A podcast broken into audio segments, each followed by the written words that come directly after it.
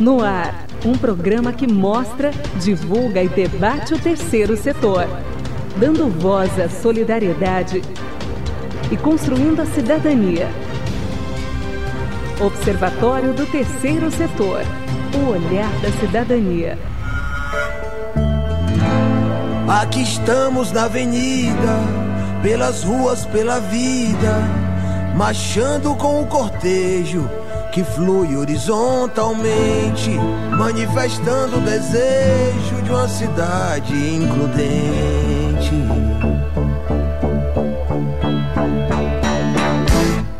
Uma nação cidadã traduzido numa canção, numa sentença, num mantra, num grito, numa oração.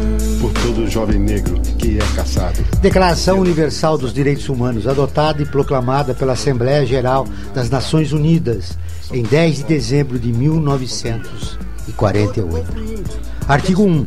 Todos os seres humanos nascem livres e iguais em dignidade e direitos. São dotados de razão e consciência e devem agir em relação uns aos outros com espírito de fraternidade. Boa tarde, eu sou Joel Scar. Está começando mais um observatório do terceiro setor, o olhar da cidadania.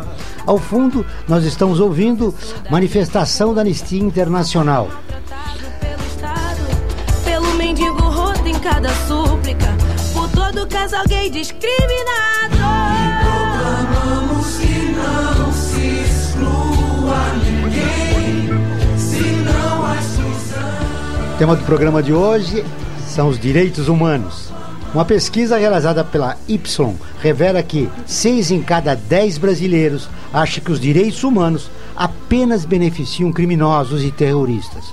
E 28% da população concorda com a frase: direitos humanos não significam nada no meu cotidiano. Muito bem. Para falar sobre esse assunto, eu tenho dois importantes convidados. A Maíra Cardoso Zapata, ela é advogada e professora da área de Direito, doutora em Direitos Humanos pela Faculdade de Direito da Universidade de São Paulo e pós-doutoranda no Núcleo de Estudos sobre o Crime e a Pena da FGV Direito São Paulo. Maíra, que prazer te receber você novamente aqui no Observatório. Prazer estar aqui, Joel. Fazia tempo. Cumprimentar quem está ouvindo, quem está assistindo. Boa tarde para todo mundo. Muito bem, boa tarde, Maria Fernanda. Boa tarde, Joel. Boa tarde, Maíra. Boa tarde, ouvintes. Boa tarde, internautas. Muito importante esse tema tão abordado pelo Observatório, né? Muito bem. O nosso outro convidado, estamos aguardando, é o Eduardo Matarazzo Suplicy, vereador, economista e professor universitário. Ele já atuou como secretário municipal de Direitos Humanos e Cidadania em São Paulo, em- no período entre 2015 e 2016. Muito bem, Maíra. eh, você está num período sabático, fazendo realmente, estudando novamente o- ah, os direitos humanos no nosso país. Como é que você analisa esse contexto que a gente vive em relação aos direitos humanos? Uma incompreensão por parte de parcela da população brasileira a respeito da importância dos direitos humanos. E, do outro lado, um, atual governo que não estimula né, eh, esse um processo de, de autoconhecimento dessa população. Bom, Joel, eu acho que a gente vê. A gente já discutiu aqui por várias eh, vezes, É ocasiões em verdade. que, que a gente esteve junto aqui, e por vezes que eu escrevi também no portal, sobre o quanto existe um desconhecimento do tema, e pior do que um desconhecimento, um conhecimento equivocado. Porque uma coisa é a gente olhar um tema e falar, ah, não sei nada a respeito, e outra coisa diferente é formular uma ideia que não corresponde à realidade. E eu acho que essa realidade que a gente está vivendo agora é o resultado de um diagnóstico que a gente vem fazendo. Não só a gente, nós aqui presentes, mas quem está nessa área do- dos direitos humanos. Então, por que que discursos como de alguns integrantes do atual governo, isso não é só no Brasil, mas acho que aqui para nós é muito presente, de que direitos humanos só serve para bandido, só para terrorista e não quer dizer nada. Por que que esse discurso está tendo tanto apelo diante das pessoas? Eu acho que é, mais uma pergunta para a gente fazer. Bom, diagnosticamos, chegamos ao resultado que temíamos, que é esse discurso estar nos poderes postos, e por que que a gente chegou aí? É, seria o momento de o campo progressista fazer uma autocrítica a respeito de que não colocou a, a importância dos direitos humanos para a população e a importância dos direitos humanos eh, num, num sistema democrático? Eu acredito que sim. Acho que todo o campo progressista, e me, me incluo, né? O campo progressista não está lá, eu aqui.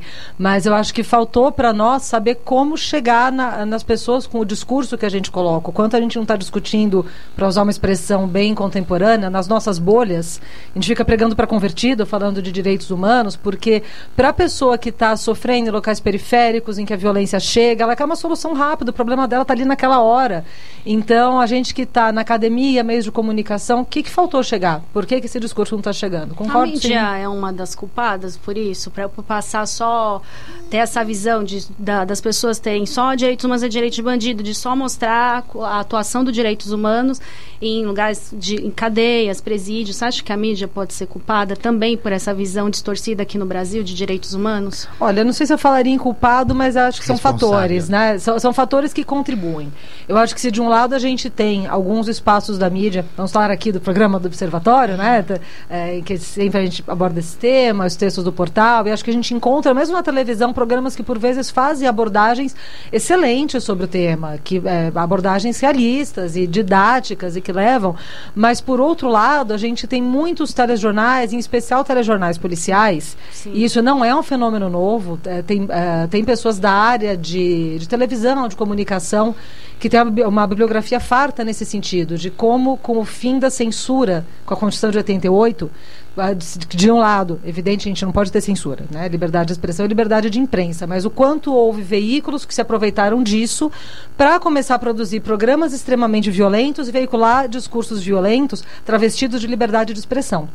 E aí a pessoa que está numa região violenta, ela vê retratada ali uma região violenta e fala, a minha realidade aí. E o apresentador dizendo, "Tá sabe por que sua realidade é essa? Porque respeitam direitos humanos. É difícil você desconstruir esse discurso para quem está sofrendo na pele essa violência. Então, acho que sim, é um fator que contribui é para a gente pensar como que chega nas pessoas. Muito bem. E, e- e os direitos humanos viram um discurso eh, eh, da do segmento da esquerda. E a gente, se a gente resgatar o termo direitos humanos, como eu disse no início do programa, é em 1948 foi programada a Declaração Universal dos Direitos Humanos através de 30 artigos. Na Europa, devastada pela guerra, países conservadores resolveram apostar no processo civilizatório. E agora fica só discurso de um de uma tendência, né? de uma de um, só um- uma tendência ideológica. Como a, a, a partir desse tempo, Maíra, como é que a tua visão? Por que, que houve esse desvio? Direitos humanos seriam direitos de toda a sociedade, seja de esquerda, de direita, de centro. E por que agora só a esquerda fala de direitos humanos? Olha, Jó, excelente você ter feito essa pergunta para a gente aproveitar e esclarecer um ponto de, ah, direitos humanos é de esquerda, eu não gosto de esquerda, portanto eu não gosto de direitos humanos. Vamos por partes. Que, que significa ser de esquerda, ser de direita? Primeiro significa um monte de coisas, depende do lugar, depende da época. Mas fazendo uma, uma explicação, uma análise assim bem sucinta, porque a gente poderia fazer séries de programas para falar de esquerda e de direita. Mas a gente pode dizer que os posicionamentos políticos mais alinhados à direita, seja no campo econômico, político ou dos costumes, são as que dizem: olha, o Estado deve interferir o mínimo possível na vida do cidadão. E aí, quem se alinha mais à esquerda, e aí, de novo, no campo político, econômico, de costumes, etc., vai dizer: não, o Estado tem o dever de interferir e fazer com que as coisas funcionem, no máximo possível. E aí a gente vai ter eh, todo um espectro de posições a partir disso. A partir disso, de novo, para pensar, então direitos humanos está onde? Está nos dois pontos. A primeira noção de direitos humanos que aparece vem da não intervenção do Estado. Então, liberdade de ir e vir significa o quê? O Estado não me prende. Isso, historicamente, está muito mais associado a um posicionamento que seria de direita liberal do que de esquerda. O Estado não me mata. Hoje a gente interpreta como direito à vida. Lá no século XVIII, surge como direito de não ser morto. É um não fazer do Estado. Isso está mais alinhado com a direita. O que, que seriam direitos humanos eh, frutos de construção da esquerda? O Estado com o dever de regular as relações de trabalho. Então, quando o Estado determina, tem que ter salário mínimo, não é totalmente livre a contratação do trabalho. O Estado tem que dar uma previdência social. Previdência é tema de direitos humanos. O Estado tem que garantir acesso à educação. Não é só quem pode pagar que vai estudar. E criança tem que estar na escola, ela tem, o- ela tem o direito de estar na escola, é dever do Estado oferecer isso, dever de oferecer saúde. Então a gente tem eh, direitos humanos que são frutos de construção de movimentos liberais de direita e de movimentos de esquerda, mas todos sempre no campo progressista. Mas jamais de apenas de um lado, só da esquerda ou só da direita, e só concluindo esse ponto, tanto é assim que a gente tem regimes autoritários de direita e de esquerda. Tem desrespeito de direitos humanos dos dois lados. Dos dois lados, é verdade. E talvez a, a desigualdade seria, seria uma, uma explicação, a desigualdade no nosso país seria uma explicação porque a população não encontra ainda uma identificação com os direitos humanos? Eu acho que é uma possibilidade. Eu tenho visto alguns autores da, da área da ciência política da economia eh, construírem a seguinte hipótese para o que a gente está vivendo no mundo hoje, porque o Brasil não está apartado disso. Né? A gente está vivendo uma série de, de crises. A depender do autor, a gente vai eh, ter essa crise atribuída a fatores diversos. Mas um ponto comum que eu tenho visto muitos autores falarem é a questão da desigualdade econômica e concentração de renda. Porque quando você fala em desigualdade econômica, tem gente que não está comendo, tem gente que não está indo para a escola, tem gente sem saneamento básico. Isso gera um sofrimento, gera uma angústia, isso gera ah, uma, um instinto de sobrevivência, uma vontade de sobreviver que você quer uma solução rápido, como eu falei há pouco. Então, isso, ah, quando você associa isso a dizer, olha, porque a gente dá direitos humanos para os outros que você está vivendo assim, eu acho que é uma manipulação tão perversa do sofrimento real de pessoas que a gente não tem como falar de um discurso de direitos humanos que fica parecendo só algo retórico quando as pessoas não estão comendo. Apesar de, de haver quem acha que não tem fome no Brasil, sabemos que não é isso. Estão morrendo de fome. Estão 17 morrendo. pessoas morrem por dia de desnutrição aqui Pois no é. Brasil, de fome, gente. É, é grave, é sério Exato. isso. É muito sério. Isso é questão de direitos humanos também. A gente está falando de direito à vida e olha como tudo é, é intrincado, né? As coisas são interdependentes. Não adianta a Constituição dizer existe direito à vida, mas eu não dou condições sociais essa pessoa comer para conseguir viver. Sim. Isso é de esquerda ou é de direita? Pois é, vamos chamar os ouvintes e os para participar. Você que está ouvindo a gente, o pessoal já do Face, obrigado pela audiência. São Paulo, Rio de Janeiro, Distrito Federal, Paraná, Lagoas, Minas Gerais, Pernambuco, Rio Grande do Norte, Rio Grande do Sul. Obrigado. Estou esperando a perguntinha aqui. E o pessoal que está ouvindo pela rádio pode participar também pelo WhatsApp. 11 95077 1295. Repetindo, 11 95077 1295. Ou pelo telefone aqui da rádio. Você fora de São Paulo, coloca o 11 3289 3580 ou 3253 4845. Ou como eu disse pelo Facebook aqui, estou esperando a perguntinha. Nosso convidado acabou de chegar, Eduardo Suplicy. Pode vir aqui. A gente está esperando o senhor. E muito bem. É, agora nós vamos ir à ONU News, que é parceira de conteúdo do Observatório do Terceiro Setor, com a reportagem. A Acnur destaca ricos- riscos enfrentados por refugiados e imigrantes venezuelanos vulneráveis. Daniela Gross, de Nova York, tem as informações. Em levantamento realizado com venezuelanos que deixaram o país de origem, metade das famílias entrevistadas, 50,2%, disseram que enfrentaram ou continuam a sofrer riscos específicos durante as jornadas que fizeram por causa de suas idades, gênero, saúde ou outras necessidades. Na pesquisa feita pela Agência da ONU para Refugiados, o Acnur, constam ainda outras razões para os riscos enfrentados. Entre elas estão escolhas feitas para subsistir, como mendicância, fazer com que as crianças trabalhem e até mesmo ter que recorrer ao sexo para sobreviver. Falando a jornalistas em Genebra, a porta-voz da agência explicou que os resultados foram baseados em 7.846 entrevistas conduzidas em diversos países da América Latina e do Caribe, entre janeiro e junho de 2019. Para o levantamento, as pessoas responderam um questionário sobre as experiências das famílias. Embora os governos da região tenham emitido várias permissões temporárias para os venezuelanos, 34% dos entrevistados disseram não ter nenhum tipo de documentação, seja porque entraram em um país irregularmente ou porque suas permissões expiraram. O restante tinha vistos turísticos ou temporários, e apenas 4% deles informaram ter obtido residência permanente. As entrevistas fazem parte dos esforços coordenados da Agência de Refugiados da ONU, municípios, organizações não governamentais parceiras e ministérios do governo.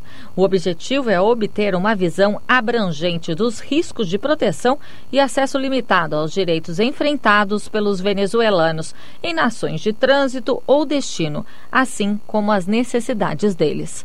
Da ONU News em Nova York, Daniela Gross. Artigo 2 da Declaração Universal dos Direitos Humanos. Todo ser humano tem capacidade para gozar os direitos e as liberdades estabelecidos nesta declaração, sem distinção de qualquer espécie, seja de raça, sexo, língua, religião, opinião política ou de outra natureza, origem nacional ou social, riqueza, nascimento ou qualquer outra condição.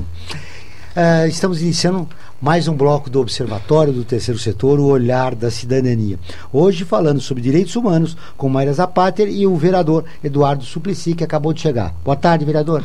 Seja bem-vindo ao tarde, Observatório do Terceiro satisfação Setor. de estar conversando com vocês do Observatório dos Direitos Humanos na Rádio Trianon. Permita só justificar que eu recebi há pouco a visita do Michael Steins e do Paul Getz, que são pesquisadores da Gen Family Institute e que vieram ao Brasil para conhecer a experiência pioneira da cidade de Maricá. Não sei se conhecem, Maricá é o primeiro município brasileiro que resolveu adotar para valer e já começou o, o, pagamento de uma renda básica de cidadania. Tem cerca de 150 mil habitantes e no próximo dia 5 de agosto, um terço da população, cent, uh, 50 mil, passarão a receber todos aqueles que estão no, no cadastro único uh, com renda per capita até três salários mínimos, todas estas pessoas receberão 130 mumbucas, equivalentes a 130 reais, uma moeda social que o, o comércio local uh, aceita. E até o final do ano que vem os 150 mil habitantes seriam um pouco mais, já, uh, já está em 153 mil por aí, passarão a receber de uma maneira, portanto, universal na cidade. E uh, nós inclusive quando Leandro Ferreira, que é o presidente da Rede Brasileira da Renda Básica, escreveu e, e, e falou num, num simpósio da Rede Norte-Americana da Renda Básica a respeito, eles ficaram tão interessados e resolveram vir ao Brasil porque eles são da Jane Family Institute. Uh, que está estudando as experiências de renda básica universal nos mais diversos países do mundo. É, então, eles são da Universidade de Harvard, estão fazendo pós-graduação, é, doutoramento em em outras universidades. Neste momento, essa experiência da renda básica é, é fundamental para o nosso país. No, no, no, programa anterior, nós, a gente fez uma, um programa sobre a fome no Brasil, então. que é uma matéria que já, publicamos no Observatório do Terceiro Setor. E ali revelou que 5 milhões e 200 mil pessoas passam fome. E nós precisamos alternativas no nosso país para uma saída para essas pessoas que passam fome. Agora, Maíra, é, com essa realidade brasileira, uh, e, a, e, a, ausência de uma cultura de direitos humanos, uh, como, como fazer para que a população uh, comece a olhar esses direitos humanos na perspectiva que eles são fundamentais para a nossa democracia? Olha, suspirar e pensar como a gente faz, né, Joel? A gente sempre comenta bastante isso aqui também. Eu insisto muito que isso deveria ser colocado em currículos escolares, desde ensino é, infantil, fundamental, médio, sempre adequado a cada um do, dos momentos em que a, as pessoas estão na escola. Isso poderia ser inserido em currículos de graduação, mesmo graduação em direito. Eu me graduei em direito e quando eu me graduei era uma disciplina obrigatória do curso onde eu fiz. Eu estudei na PUC São Paulo e lá essa disciplina obrigatória. Mas mesmo nos cursos de direito, em geral, não é uma disciplina obrigatória. Então, acho que a, no, no ensino formal já seria um bom lugar para a gente começar a disseminar e expandir esse tipo de conhecimento. Vereador Eduardo Suplicy, quero sua opinião. Eu acho fundamental que se, se ensine, por exemplo, todos os artigos da Declaração Universal dos Direitos da Pessoa Humana, bem como os 78 incisos da, do artigo 5 da nossa Constituição, que coloca todos os direitos que devem ser iguais para toda e qualquer pessoa, não importa a sua origem, raça, sexo, idade, condição civil ou socioeconômica, que vocês sabem que a, a definição da renda básica de cidadania é prover a todos, não importa a sua condição, até para os estrangeiros aqui residentes há cinco anos ou mais, você sabe que já é lei, não é? Uhum aprovada por todos os partidos, inclusive era deputado federal quando foi aprovado em dezembro de do, 2003 na Câmara, o atual presidente Jair Bolsonaro, que nada falou contra. E, e então, ah, já é lei no Brasil, mas diz a lei que será instituída por etapas. Mas relacionado a, inclusive, a sua questão, no artigo 3 da nossa Constituição, que o presidente Bolsonaro, ao ganhar a eleição, de, jurou perante Deus e o povo obedecê-la, está escrito que constitui o objetivo fundamental do Brasil erradicar a pobreza e prover melhor igualdade, diminuir as desigualdades, tanto regionais quanto sociais, entre todas as pessoas de qualquer origem, raça, sexo e tal que, que é mais consistente para atingir tal objetivo, senão a renda básica de cidadania. Então, Muito bem. Vamos agora com a participação dos ouvintes, Maria Fernanda. Vamos, agradecendo novamente São Paulo, Rio Grande do Norte, Rio Grande do Sul, Distrito Federal, Paraná, Rio de Janeiro, Minas Gerais, Pernambuco. Eu vou com a pergunta da Ana Beatriz Alves Cotia. Os próprios, obrigada Ana Beatriz pela pergunta. Os próprios representantes do Brasil não cooperam para a imagem distorcida dos direitos humanos, indo defender só bandidos? Ó, de novo, aquela a história da distorção. Então ela coloca como os ativistas de direitos humanos no nosso país seriam responsáveis por essa distorção? E aí, em síntese, a pergunta dela é essa, né? Me parece que seja Sim, essa, né? Ana que sim, Beatriz, senão, Ana obrigada, Beatriz- obrigada pela sua pergunta. Se eu cometer alguma inconsistência aqui na resposta, escreve para Maria Fernanda de novo para Exatamente. É, acho que o primeiro ponto seria pensar de que ativistas ela está falando, você está falando, Ana Beatriz, porque a gente tem ativismo em direitos humanos em vários é, campos. Eu lembro de um texto que eu publiquei no portal do Observatório, acho que ano passado, é, em que justamente eu colocava, você sabe o que é trabalhar com direitos humanos? Então, desde quem trabalha com meio ambiente, até quem trabalha com criança e adolescente, quem trabalha com direito à educação, tudo isso tem a ver com direitos humanos. E aí me faz lembrar um pouco o que a gente estava falando antes sobre alguns programas de televisão, né? Talvez alguns programas de TV, eh, jornais de temática policial que sejam muito assistidos, tragam essa ideia de que quem trabalha com direitos humanos só trabalha com população prisional, que é uma parte de direitos humanos e que é importante também. A gente ultrapassou 800 mil pessoas presas no E Brasil. não pode negar a humanidade dessas pessoas. né? Exato, e não negar a humanidade dessas pessoas significa dizer que elas têm direito a se alimentar, têm direito a remédio, têm direito a não ser morto, não ser torturado, assim como todos os outros. Então, até, Ana Beatriz, se você quiser eh, esclarecer a, a pergunta, já interferindo aqui na comunicação não, com Maria com Fernanda, eh, se- qual que é o exemplo de ativistas que você está pensando para a gente poder eh, discutir aqui um pouquinho? Ah, e- enquanto isso, ela refaz a pergunta, ou, ou temos outras, mas Temos vamos ouvir o vereador Eduardo Suplicy. Eh, por que, que é essa distorção em relação aos direitos humanos no nosso país? Olha, acho que é importante que pensemos um pouco sobre por que, que uma pessoa às vezes vai ah, realizar atividades que estejam contrariamente à lei ou ao bom senso ou que possam até ferir a sua dignidade. Digamos, ah, aquele jovem que não podendo ah, ajudar o orçamento da sua família resolve se tornar um aviãozinho da quadrilha de narcotraficantes, como o personagem do Homem na Estrada, do Mano Brown, dos Racionais MCs, ou aquela moça que, que não tendo como dar de comer em casa para suas crianças, para sua avó, resolve vender o seu corpo, digamos, lá na Praça da Luz, aqui em São Paulo, uma realidade. Você sabe, ontem, por acaso, eu tive uma longa conversa, anteontem, com Mano Brown. E recordamos ambos a visita que fizemos à, à FEBEM, eh, quando saiu de lá uma respons diretora responsável da ONU pelos direitos humanos e saiu dizendo é horrível, é horrível, é horrível. Eu olhei aquilo, saiu na, imprensa, né? Pedi à diretora, posso visitar? Sim, pode.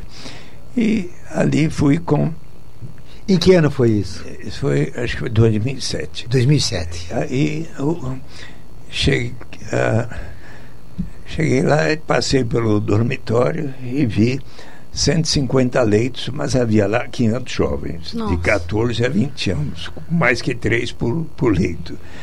Fui conversar com eles e expus a ideia da proposta da renda básica, dizendo se já existisse a renda básica aqui no Brasil, o direito de toda e qualquer pessoa, inclusive de cada pessoa das suas famílias, terem direito a uma renda para a sua sobrevivência, muito provavelmente vocês não teriam cometido os delitos que os fazem estar aqui dentro.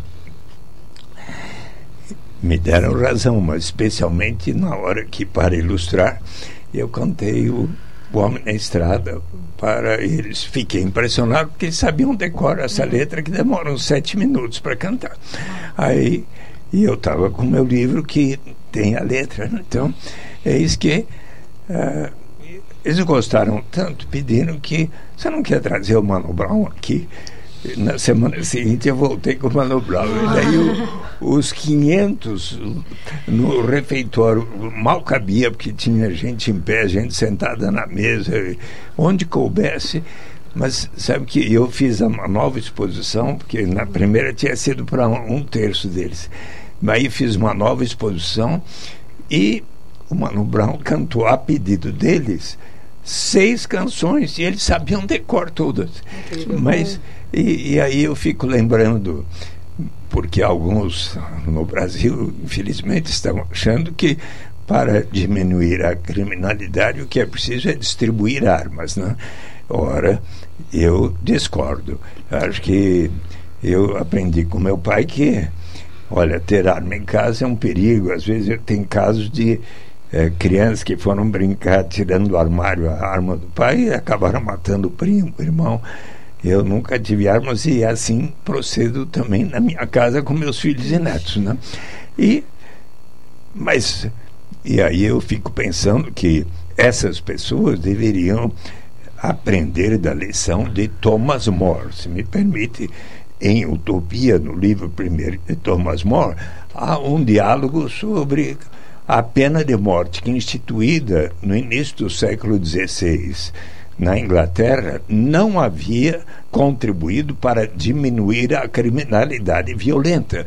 E eis que então o personagem Rafael Itludeu pondera muito mais eficaz do que infligir estes castigos horríveis. Aqui não tem outra alternativa, senão de primeiro tornar-se um ladrão para daí ser transformado em cadáver, é você assegurar a sobrevivência das pessoas.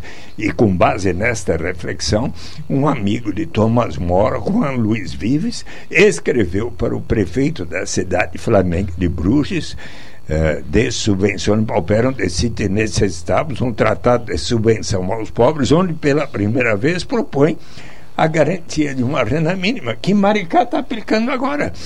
Então, Espero que seja disseminado para o resto do país. Eu Mas acho que lá em Maricá Tem- não vai precisar distribuir muita arma, não. Bom, eu quero a- agradecer o Cristóvão Costa, sou de Manaus, desculpa. é, A produção vai atualizando todos os estados. Obrigada pela participação. Eu vou para a pergunta da Thaís Carpinter, de Souza. Vocês acham que a def- deflagração dos direitos humanos começou com o neoliber- neoliberalismo? Ou seja, o neoliberalismo ajudou a distorcer essa a imagem que, que a sociedade brasileira, no caso a sociedade brasileira, de- a respeito dos direitos humanos? Teria que pensar de qual neoliberalismo É. ela está falando, né? Dos É, anos tá. 70 ainda, Dos dos anos 90, mas Não sei se necessariamente ou de uma forma tão direta. A, a pessoa que perguntou é a Thaís. É a Thaís, Thaís. Carpinter, do Facebook. Certo. Do- através do Facebook, ela perguntou. Certo. Thaís, não, eh, não sei se eu faria uma relação tão imediata, mas tem muitos autores que apontam que as políticas neoliberais contribuíram para agravar as desigualdades socioeconômicas. Aí a gente acaba retomando o que estava dizendo antes, A né? respeito da desigualdade. Que a questão da desigualdade, ela reforça essa ideia de um desespero para viver. E aí, se os direitos humanos parecem um obstáculo, a resistência vai acontecer. Muito bem, eu, a produção estava pedindo para me chamar um intervalo. Rapidamente a gente volta e ouve a resposta do vereador Eduardo Suplicy. Fique aí, a gente volta dentro de instantes. A Associação Científica e Cultural das Fundações Colaboradoras da USP, FUNASP, foi constituída com o objetivo de aperfeiçoar o relacionamento das fundações com a Universidade de São Paulo. A FUNASP colabora com a USP nas relações entre fundações por meio de fóruns, simpósios, seminários, pesquisas e intercâmbio de informações, além do seu investimento na área social. Para melhores informações, entre no nosso site www.funasp.org.br. Funasp, um marco entre o universo acadêmico e a sociedade. Ouça agora um boletim do Observatório do Terceiro Setor. A fome que atinge 5,2 milhões de pessoas no Brasil mata lentamente. De acordo com dados do DataSUS, entre 2008 e 2017, o Brasil registrou mais de 63 mil óbitos por complicações decorrentes da desnutrição. Isso representa uma média de 6 mil mortes por ano e 17 mortes por dia. No total, no mundo, 821 milhões de pessoas passaram fome no ano passado e em 2017 eram 811 milhões de pessoas nessa situação. Para ler mais notícias como esta, acesse o nosso portal observatório3setor.org.br. Meu nome é Isabela Alves e você está ouvindo o Observatório do Terceiro Setor. Aqui estamos na avenida, pelas ruas, pela vida, marchando com o cortejo que flui horizontalmente, manifestando o desejo de uma cidade includente. Uma nação cidadã traduzido numa canção, numa sentença, num mantra, num grito, numa oração. Por todo jovem negro que é caçado pela polícia na periferia.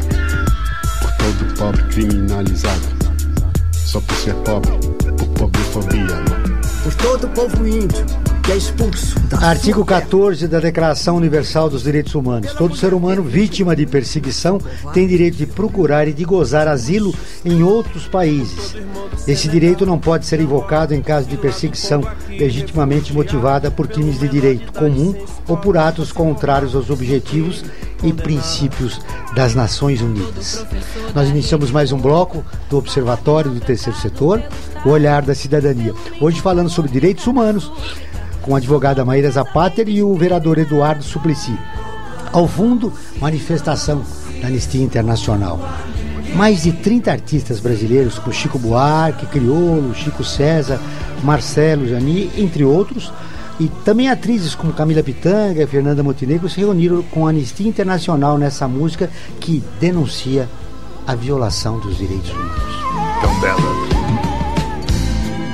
Aqui estamos nós de volta, sob o signo da revolta, por uma vida mais digna, por um mundo mais justo, com quem já não se resigna Muito bem, ah, vamos continuar com as participações, muitas, muitas perguntas chegando. Ah, Fernanda, uma pergunta Falando em direitos humanos, vamos falar da nossa campanha permanente do Observatório do Terceiro Setor. Direitos humanos são direitos de todos. O objetivo é promover o diálogo e a reflexão, criando um ambiente de discussão menos violento e mais equilibrado nas redes sociais e na sociedade. Para participar é fácil, basta compartilhar o banner da campanha que está no nosso portal observatório3setor.org.br. Agora vamos com a coluna de educação. A favor da comunidade que espera o bloco passar. Ninguém fica na solidão, embarca com suas dores. Muito bem, com a nossa colunista, professora Irene Reis. Olá, Irene, boa tarde. Boa tarde, gente boa. A condição humana deveria ser objeto essencial de todo ensino. Bonito saber que conseguimos chegar até a Lua. Lamentável o fato de que não consigamos chegar até a dignidade do outro. E é bem esse o papel da educação. Claro que temos que ensinar sobre todo o legado da espécie humana, todo o avanço da ciência e da tecnologia, mas enquanto não nos dispusermos a ensinar sobre a dignidade humana, rumaremos à autodestruição de nossa espécie recém-surgida. Quando o homem esteve na Lua, o que ele viu de mais lindo não foi a Lua, foi a Terra. E o que temos feito com ela? O que temos feito sobre ela? Como estamos tratando as demais pessoas que nela vivem? Nossa passagem é tão breve que só se justifica se for usada para apoiar o outro, a que juntos apoiemos o todo. Precisamos nos libertar de métodos arcaicos de ensino que não ensinam efetivamente nada a ninguém, que continuam ignorando a condição humana do estar na Terra, do existir. Os direitos humanos não surgiram do nada, ao contrário, estão em plena construção, resultante de muitas lutas contra velhos poderes. Mas no momento em que estes velhos poderes e poderosos, velhas ideologias ainda não totalmente superadas ganham eco, o que ocorre com os direitos humanos? Sabemos, na pele. Então, o que deve ocorrer com a educação? Um movimento pela nossa hominização é a resposta. Cada educador precisa se ver como aquele que destemidamente assume sua posição no desenvolvimento da nossa humanidade Antes de educarmos para o mercado de trabalho, eduquemos para o cuidado com a nossa espécie. Cada pessoa precisa se ver como um educador para os direitos humanos. Cada pessoa precisa se ver e ser vista como pessoa, com sua dignidade e seu valor, sem nenhum tipo de senão.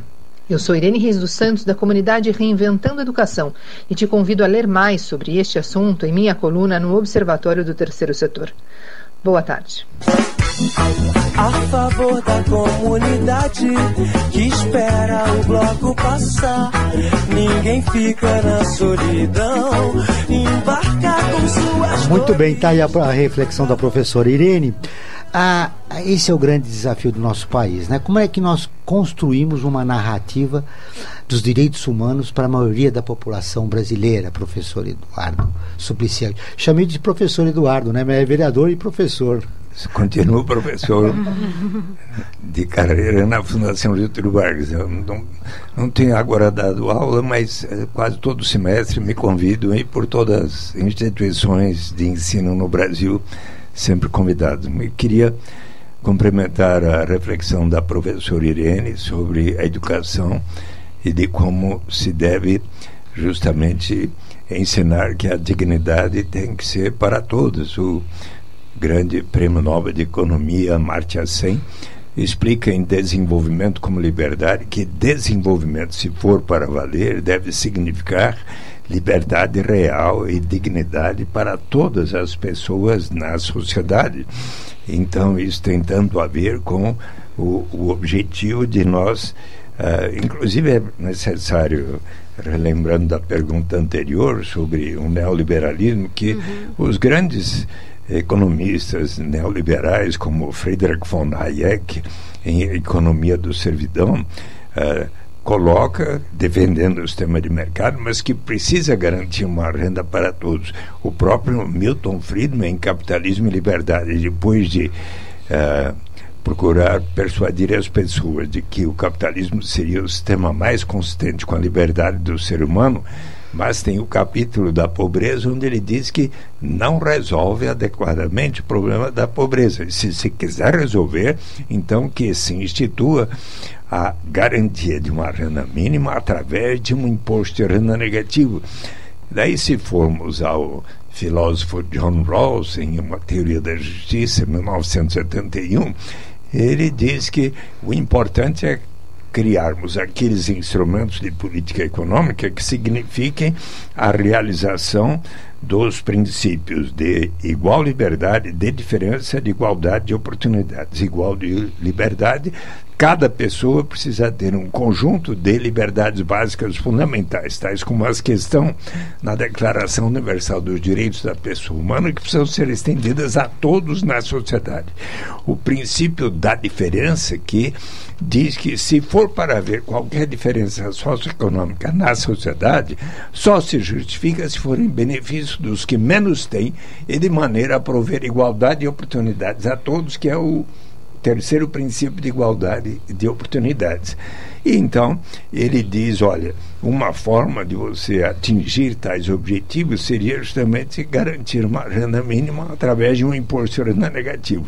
E o filósofo, professor de economia fantástico, Felipe Lampares, criador da rede mundial da renda básica, ele diz que, bem, muito, para atingir de fato tais princípios, melhor ainda do que um imposto de renda negativo será a renda básica incondicional, a renda básica de cidadania, e eu estou de pleno acordo com eles. Muito certeza. bem. As pessoas estariam vivas, né? Antes do senhor chegar, a gente está falando 17 pessoas no Brasil morrem por dia por desnutrição. Imagina se as então. pessoas tivessem renda, elas estariam vivas. São 17 mortes evitadas todos os dias se tivesse essa renda. Eu vou agradecer o pessoal do Facebook, São Paulo, Rio Grande do Norte, Rio Grande do Sul, Minas Gerais, Rio de Janeiro, Bahia, Leiria de, de, de Portugal, Distrito Federal. Obrigada pela audiência. E vou para a pergunta da Clara Amaral, de Ilha Bela. Suplicy te ama eternamente. O Opa. Brasil não merece um político como o senhor. Como resgatar a imagem social da esquerda? Bem, Olha, é, ela deu uma Obrigada, Clara, mas é, é, uma pergunta interessante. Foi. Como é o nome dela? Clara Amaral, de Ilhabela. Querida Clara, de Ilhabela, lugar tão bonito. Olha, eu acho que nós da esquerda precisamos continuar com nossos objetivos de construção de um Brasil justo, civilizado, fraterno, solidário e também de procurar seguir uh, os objetivos da democracia, levar em consideração as recomendações de pessoas como eu, eu pelo menos sou muito seguidor de Mahatma Gandhi, antes Jesus, Mahatma Gandhi, Martin Luther King Jr., que para atingir os objetivos de liberdade igual, e igualdade para todos, dignidade para todos, eh, precisamos levar em consideração ah, aqueles valores da busca da solidariedade e tal, mas sempre através da não violência. Ele até diz naquele I Have a Dream, um dos mais belos discursos da história da humanidade, vamos sempre. Nós não podemos mais ficar esperando de, e tomar a droga do gradualismo, do chá do gradualismo, daqueles que dizem que as mudanças virão com o tempo, porque se não ocorrerem imediatamente, a América vai viver um novo verão abrasador. Mas também não vamos ser culpados de ações erradas. Não vamos tom tomar do cálice da violência. Eh, não vamos sempre procurar eh, enfrentar a força física com a força da alma até que possamos, é, em breve, ver todas as pessoas juntas na mesa da fraternidade. Os filhos dos ex-escravos, os filhos de escravos e netos, todos podendo um dia nos dar as mãos e estarmos juntos na mesa da fraternidade. Muito bem. A pergunta dela também me levou, me levantou uma questão que eu acho importante. Claro, firmar princípios, vereador, é fundamental nesse instante, mas também produzir uma autocrítica do que o, o pensamento de, da, da, da, esquerda errou até agora para que a é. gente hoje, as, as consequências do que está acontecendo hoje é a ausência de autocrítica.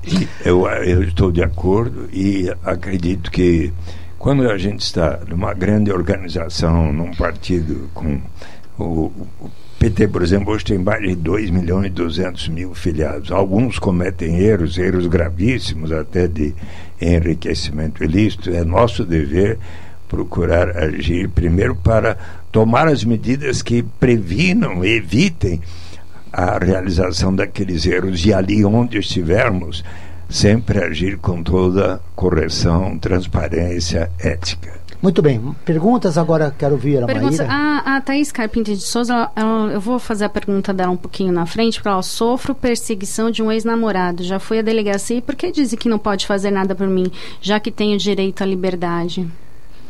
Bom, Thaís, seria necessário saber o teu caso em detalhes, que acho que não seria o momento exato aqui, mas o que, o que seria recomendável, se você estiver na sua cidade, procurar a Defensoria Pública, que aqui em São Paulo, pelo menos, tem um núcleo especializado em questão de direitos da mulher, e por vezes tem medidas que não necessariamente são pela delegacia. Mas é, é importante trazer, levar o caso para alguém, é, falar pessoalmente com alguém que seja ou advogada, tem grupos é, de advogadas feministas que trabalham com isso, então eu recomendo você procurar na sua cidade esse serviço de atendimento. A violação dos direitos humanos, as mulheres sofrem mais aqui no Brasil que os homens. Eu acho que sofrem, eh, sofrem violações diferentes, Joel, porque aqui no Brasil a gente tem violação de direitos humanos para todo mundo. Tem para homem, para mulher, para homossexual, população LGBT, criança. Eh, se de um lado as mulheres sofrem mais com violência doméstica, violência por parceiro íntimo, os homens jovens sofrem mais com violência fatal nas ruas. Então, tem para todo mundo. A gente tem muito trabalho a fazer. Vamos lá, Maria Fernanda. O André Minigoto, cidade Tiradentes. O que os convidados acham da prisão de Preta Ferreira? Eu tenho procurado acompanhar de perto a Preta Ferreira, filha da Carmen, que é a principal líder lá da ocupação 9 de julho, um lugar onde eh, estão mais de 200 pessoas, e é preciso que compreendamos bem o, a luta dos movimentos de moradia.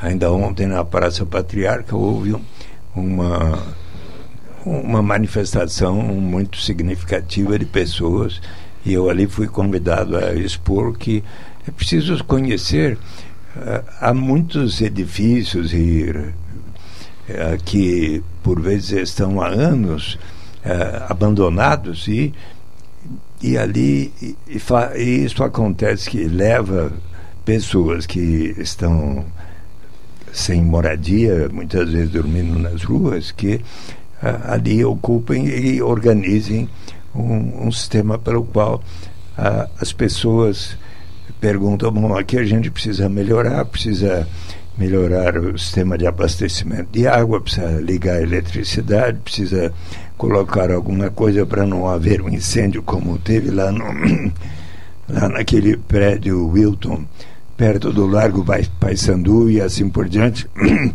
e precisamos então repartir algumas despesas, então vamos ver e chegar a um entendimento, cada um vai dar uma contribuição e, e aí é feita essa contribuição mensal e algumas pessoas uh, denunciaram a Preta, a Carmen a, e outras, a Angélica, o, o Sidney, filho da Carmen também, a Edinalva, de que estariam uh, cometendo algum crime. algum crime de extorsão.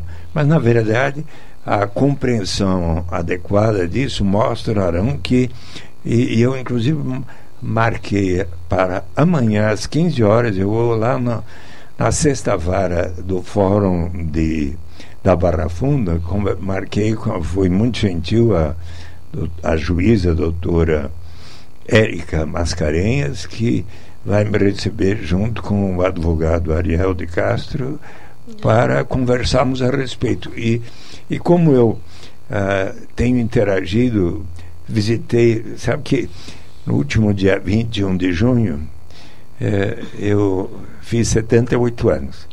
E um, três semanas antes eu falei, Carmen, será que eu posso, em vez de, como tenho feito os últimos três anos, falar, quem quiser vir me dar um abraço, vem aqui à Praça Dom José Gaspar, e tanta gente foi lá e poder fazer na ocupação 9 de julho.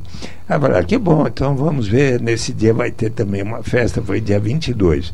Três dias antes ela fez um concurso de uh, grafiteiras. E foram grafiteiras de excepcional qualidade, pode ir lá visitar, as paredes todas estão grafitadas, e estava inclusive uma que foi que fez o último desenho do CD da Madonna, é para ver a qualidade. Então, eu estive lá, cerca de duas mil pessoas, precisei ficar a tarde inteira recebendo abraços e, e pedidos de foto. Então foi. Mas eu estou falando isso porque eu conheci essas pessoas que agora estão detidas. E me, e tenho estado empenhado para que possa a justiça logo compreender e, e não se ficar criminalizando os movimentos de moradia Isso que que é lutam muito para que todos tenham o direito Maíra, nós à dignidade. nós vivemos num momento de criminalização da política, criminalização dos movimentos sociais. E, claro, aí aumenta a, a violação dos direitos humanos. Como se enfrentar e enfrentar esse momento? Como a gente agir num momento como esse de perplexidade que o país passa? Acho que debatendo sempre, né, Joel? Conversando, como a gente faz aqui, esclarecendo onde haja equívocos, eh, esclarecendo principalmente que direito penal e prisão, eh, se funcionasse para alguma coisa, a gente não viveria a situação. Acho que todo mundo que está assistindo e ouvindo vai concordar. Todo mundo se sente inseguro, eh, ninguém está vivendo plenamente. A gente tem quase, vamos chegar num milhão de presos, que nem Estados Unidos. Então, eh, pensando na questão de criminalização, como você está dizendo, né, seja de movimentos sociais, seja do que quer que seja, vamos pensar, é por aí? A gente já criminaliza, a gente já prende, a gente já encarcera. Está resolvendo? Eu acho- violência não, não se resolve com mais violência, né? Eu acho que eu mudar de opinião também. Eu, eu falo por mim, eu tive uma experiência própria quando eu fui fazer uma externa na Fundação Casa. Eu também era, ah, imagina, o cara de 16 anos, 2 metros, tem que ir pra cadeia. Quando eu fui na Fundação Casa, eu vi a realidade. Eu sei o que essas pessoas falam, a gente precisa conhecer o outro lado. O, quando eu fui, inclusive, eles estavam se formando, eles estavam recebendo diploma. As crianças, elas recebiam o diploma e começavam a chorar. Eu falei, meu Deus, que país é esse que a criança precisa Uhum. ser presa para se formar? Isso é um absurdo. Por que, que não te- teve lá atrás, no- antes dele chegar lá? Eu também já fui fiz externa no, no maior presídio da América Latina feminino. E lá na, na Fundação Casa, é pelo contrário. assim, Eu achei bem melhor o sistema da Fundação Casa. Lá eles têm horário para acordar, para estudar, eles fazem têm atividades. É todo regrado. Lá, lá no, no presídio, tem, se você quiser, você trabalha. Se você quiser, você estuda. Se você quiser ficar assim, um dia, sem, dia inteiro sem fazer nada, legal. Uhum. Então você vai mandar um, um, um menor que, inclusive, falou assim: senhora, o que, que eu vou fazer lá para aprender mais crime? Aqui eu aprendi a ser cabeleireiro, eu gostei dessa profissão. É isso que a gente quer? Pro, é o futuro do Brasil é esse? Bom, eu vou para as perguntinhas que estão várias, muito obrigada. Bianca Salles, qual o papel das universidades públicas na luta pelos direitos humanos e o que poderia melhorar? Olha, felizmente as universidades públicas, sobretudo no período do governo Lula, presidenta Dilma, ah, aumentaram significativamente as oportunidades, inclusive através de programas como o, o ProUni e, e o- outros que aumentaram, inclusive, a possibilidade de da população negra ah, poder estar estudando. E, e eu espero que estes programas não sejam agora ah, cortados.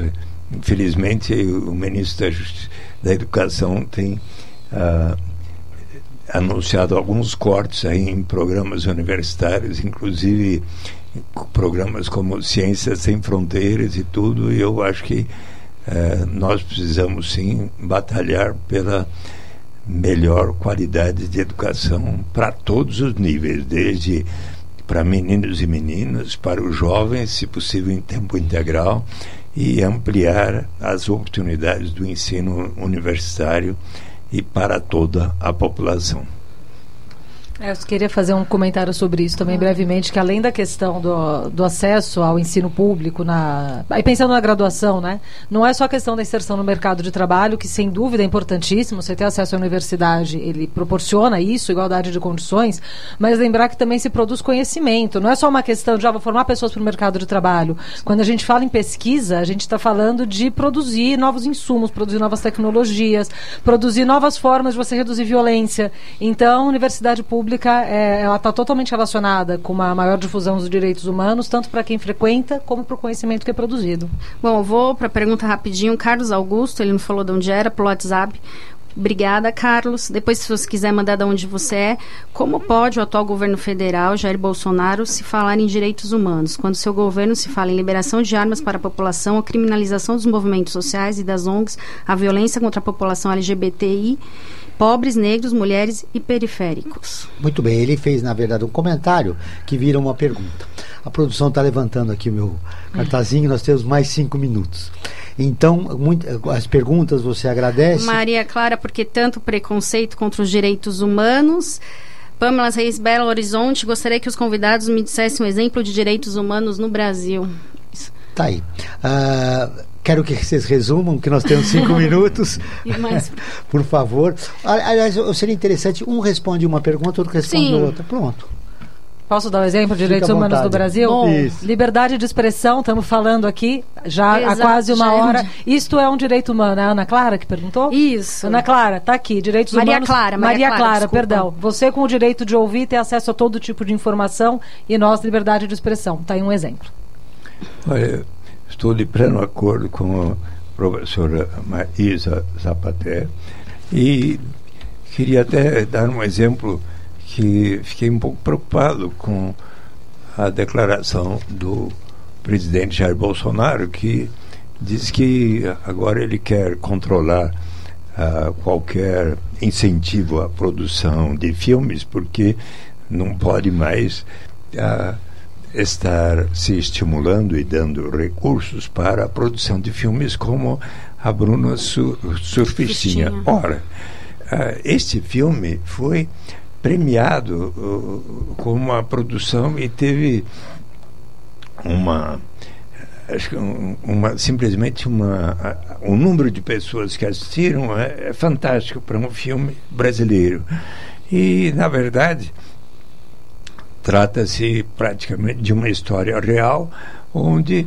as pessoas são eh, instadas ao ver o filme a observar o que, que pode levar uma pessoa, digamos, a, a vender o seu corpo, a se prostituir e pensar sobre isso, que alternativas há. E, O e senhor vê vamos- como uma ditadura? e- então eu vejo que Uma é de ele querer uma- limitar a, a criatividade artística do, do cineasta, dos produtores de, de peças de teatro, de filme, de coisa. Então, e, então com uma mentalidade muito estreita. É, eu acho que exemplo de direitos humanos é estou de acordo a liberdade de expressão. Vamos voltar nesse assunto mais vezes. Eu contou com a, presença, com a presença dos dois, porque tem muitas perguntas, a gente vai Muitas. conseguir responder, não conseguiu responder ao longo do programa. Maria Fernanda, suas despedidas. Olha, eu quero agradecer São Paulo, Rio Grande do Norte, Rio Grande do Sul, Minas Gerais, Rio de Janeiro, Bahia, Portugal, Distrito Federal, Paraná, Amazonas. Obrigada pela audiência. Prometemos, vamos voltar com essa pauta aqui, discussão. Obrigada pelos ouvintes. Obrigada, convidados, por estarem aqui. Foi um 30 prazer. segundos para cada um dos nossos dois convidados. Primeiro, Maíra, saudades de você. é. O Observatório te aguarda depois desses estudos, dos estudos realizados para conversar com ah, os seguidores do Observatório para suas reflexões sobre direitos humanos são muito importantes e com- vão continuar sendo. Agradeço, Joel, agradeço o convite de ter participado, agradeço quem enviou as perguntas e esperamos seguir dialogando. Vereador, muito obrigado. Pena que o senhor chegou um pouquinho tarde. Ah, o senhor é um Don Quixote, né? Continua a sua história, ah, sempre lutando em favor dos direitos humanos, agora com essa proposta do renda mínima. Parabéns pela essa iniciativa e a gente conta contigo numa próxima oportunidade para conversar so- mais sobre renda mínima, que é um direito humano, né? Ju- Justamente, e queria até dizer, eu trouxe aqui o, o Michael Stein e o Paul Kotz, que é justamente do. é, é, o- ele é um convidado do grupo de direitos humanos da Universidade de Harvard que veio aqui assistir e fiquei impressionado com o número de pessoas que estão nos ouvindo em todo o Brasil praticamente quero cumprimentar a Rádio Trianon e o Observatório do Terceiro Setor por Obrigado. essa audiência Foi um prazer é, recebê-lo. universal, não é? Como Muito nós queremos que a renda básica se torne universal. Para com completar, certeza vai. Ao invés de ter, não, não há eu vou agora fazer uma palestra na última semana de agosto, 21, 25 de agosto, em Hyderabad, na Índia, no Congresso Internacional da Renda Básica. E no final eu conclamo a todos a dizermos ao presidente Donald Trump não construa esse muro que vai separar os Estados Unidos do México e de toda a América Latina. Ao invés de colocar esses 50 bilhões de dólares nisso, vamos fazer um fundo como o Fundo Permanente do Alasca, tão exemplar, para as três Américas e criar uma renda básica para todos os habitantes das três Américas quando tivermos uma renda básica de cidadania suficiente para atender as necessidades vitais de todos os habitantes das três Américas, não haverá mais necessidade de qualquer muro que separe as nossas fronteiras. Muito bem, muito obrigado pela sua presença. O Observatório Terceiro Setor está terminando. Agradeço a presença de Maria Cardoso Zapata, advogada e professora na área de Direito e doutora em Direitos Humanos pela Faculdade de Direito da Universidade de São Paulo e pós-doutoranda no Núcleo de Estudos sobre o Crime e a Pena da FGV Direito São Paulo e colunista do Observatório do Terceiro Setor. Eduardo Matarazzo Suplicy, vereador, economista e professor universitário, atuou como secretário municipal de Direitos Humanos e Cidadania no período de em São Paulo, no período de 2015 a 2016. Esse programa foi produzido pela equipe do Observatório do Terceiro Setor. Coordenação técnica Sérgio de Souza, trabalhos técnicos Cléo Rodrigues. Pro... Nós voltaremos na próxima semana com o Observatório do Terceiro Setor, sempre na luta por uma sociedade mais justa, solidária e sustentável. Boa tarde. Quer ficar por dentro de tudo o que acontece no terceiro setor e ainda ter acesso a todos os nossos programas? Acesse o nosso portal observatório3setor.org.br. Observatório do Terceiro Setor, o olhar da cidadania.